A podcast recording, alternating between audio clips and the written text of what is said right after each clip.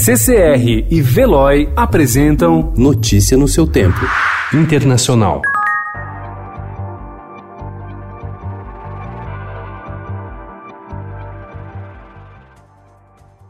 Seis estados americanos realizam primárias hoje. De todos, o mais importante é Michigan, de perfil industrial, que foi chave para a vitória de Donald Trump em 2016. Após uma temporada abarrotada de candidaturas, a escolha democrata ficou restrita ao senador Bernie Sanders e ao ex-vice-presidente Joe Biden. A vitória em Michigan reforça o status, reivindicado por ambos, de melhor nome para derrotar o presidente em novembro.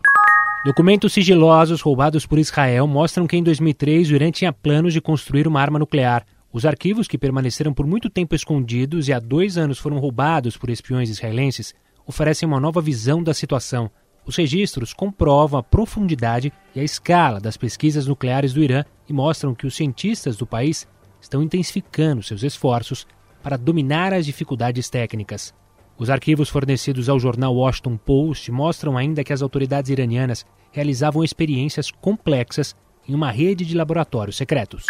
Relaxados e sorridentes, o príncipe Harry e sua mulher Meghan Markle participaram ontem do último compromisso oficial do casal como membros da realeza britânica.